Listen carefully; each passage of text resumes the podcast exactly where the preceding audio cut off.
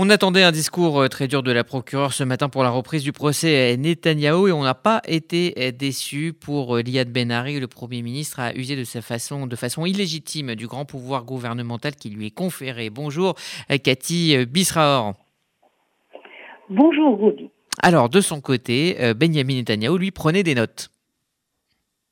Oui, écoutez, je crois que c'était vraiment une situation presque surréaliste, j'ai envie de dire. Vous savez, les télévisions israéliennes qui ont toutes retransmis euh, l'ouverture de ce procès euh, en direct, ont mis deux images en parallèle. Ça s'est passé exactement au même moment.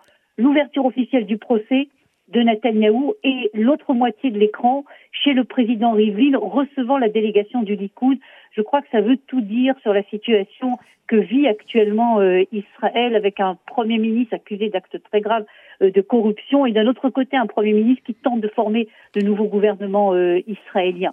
Vous l'avez dit, un discours très très dur de, de l'avocat d'accusation en fait qui dit en fait, et c'est ça le point essentiel qu'on a pu entendre ce matin, nous avons des preuves irréfutables. Parce que comme on sait devant la Cour de justice, ce qui va compter, ce qui va euh, définir euh, l'issue de ce procès, ce sont les preuves. Eliade Benari est catégorique, nous avons plus que des preuves.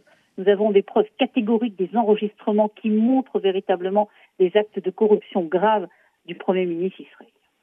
Alors dans le même temps, même pas à quelques kilomètres de là, eh bien, les chefs de parti euh, défilent depuis ce matin devant euh, le président de l'État, Rouven Rivlin. Les discussions avec euh, les responsables des partis élus donc à cette 24e Knesset à l'issue des législatives, c'était il y a 15 jours, essayent de désigner le candidat chargé de former donc un, gouvernement.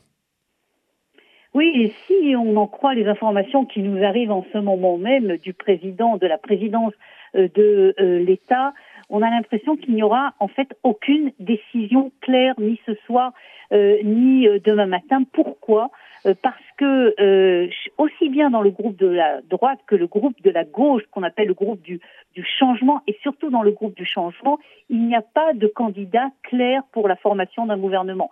Et donc, à l'heure où je vous parle, ni Benjamin Netanyahu, ni à la ni à gauche, on a actuellement un, un candidat. C'est pour ça qu'il faut faire très attention à cette petite phrase qui a été dite euh, il y a quelques minutes à peine du président de l'État qui dit dans cette situation, si c'est l'impasse totale, si je n'ai pas de candidat d'une manière claire qui se détache pour pouvoir former le gouvernement, eh bien je transmettrai le mandat à la Knesset.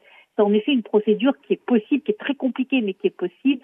Et euh, Reuven Rivlin pourrait se diriger dans cette euh, direction devant euh, l'impasse qui se, qui se dessine euh, avec ses consultations avec tous les partis.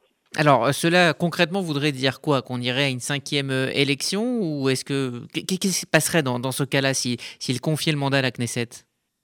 Alors, s'il confie le mandat à la Knesset, il y a plusieurs scénarios possibles. D'abord, ça veut dire qu'aucun des candidats, ni Benjamin Netanyahu, n'est au niveau du président de l'État capable de former le gouvernement. Et donc, la Knesset doit en fait se réunir et prendre une décision en tant que Knesset et non pas, si vous voulez, laisser la décision au président. Et dans ce type de situation, il se peut qu'il y ait un des deux groupes, et apparemment plus le groupe de la gauche, qui euh, trouve 60, trouve plus de députés, parce qu'il y aura certains députés qui vont s'abstenir. Et là, il peut y avoir une surprise. Ça, c'est le premier scénario possible, qui est à l'avantage du groupe de la gauche, il faut le dire, si le mandat vient à la Knesset.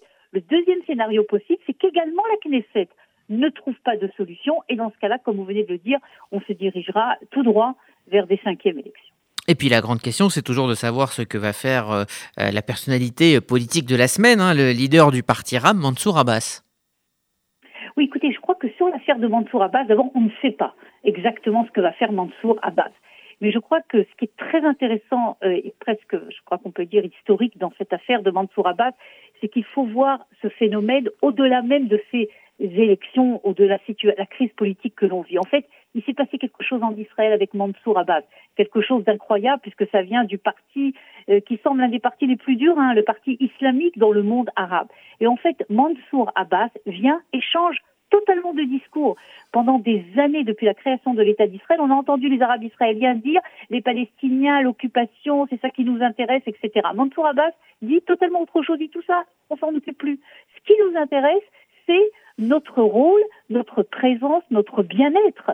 euh, au sein de la société israélienne. Nous voulons nous intégrer.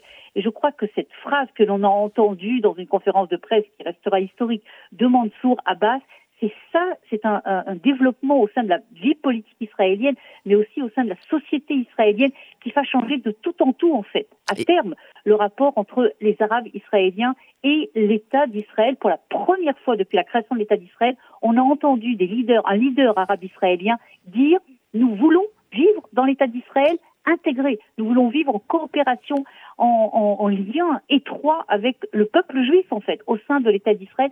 Et là, je crois qu'il y a vraiment un développement qui comptera beaucoup, dont on devra beaucoup parler et analyser dans les années à venir. Est-ce qu'on pourrait euh, douter de, de la euh, sincérité? Est-ce que ce de, de, ces propos qui effectivement sont historiques ou est-ce qu'on n'est pas dans un, dans un coup politique?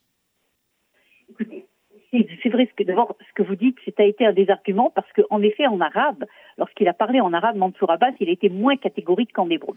Mais vous savez, il y a la question que vous me posez a été euh, posée à un des grands spécialistes du monde arabe il a eu cette réponse. Il a dit, vous savez, le, le train est parti. Une fois que ce message a été donné, qui représente véritablement beaucoup de sentiments exacts au sein de la population israélienne. Alors c'est possible que Mansour Abbas il soit pas totalement honnête, c'est un islamiste, il faut pas oublier, avec un certain nombre de, d'idéologies très claires, mais le fait qu'il ait exprimé ça, c'est quelque chose qui est en train de changer au sein de la société israélienne. on le voit dans tous les jours. Regardez le nombre de médecins arabes, le nombre d'avocats arabes, regardez le changement dans la société israélienne de l'intégration des Arabes. Et cette petite phrase de Mansour Abbas, à mon avis et l'avis de beaucoup de spécialistes, elle montre quand même quelque chose sur le long terme. C'est pour ça que je dis qu'il faut dépasser le débat politique. Sur le long terme, elle montre, à mon avis, un début de changement, une volonté véritablement de ces Arabes qui disent Ok, très bien, les Palestiniens, ok, c'est nos frères, sont nos frères peut-être, mais nous, on veut plus d'argent, on veut plus d'éducation, on veut plus de santé pour nos femmes, pour nos enfants, pour nos familles. Et c'est ce message-là qui, à mon avis, doit être entendu parce qu'il comptera euh, dans les années à venir.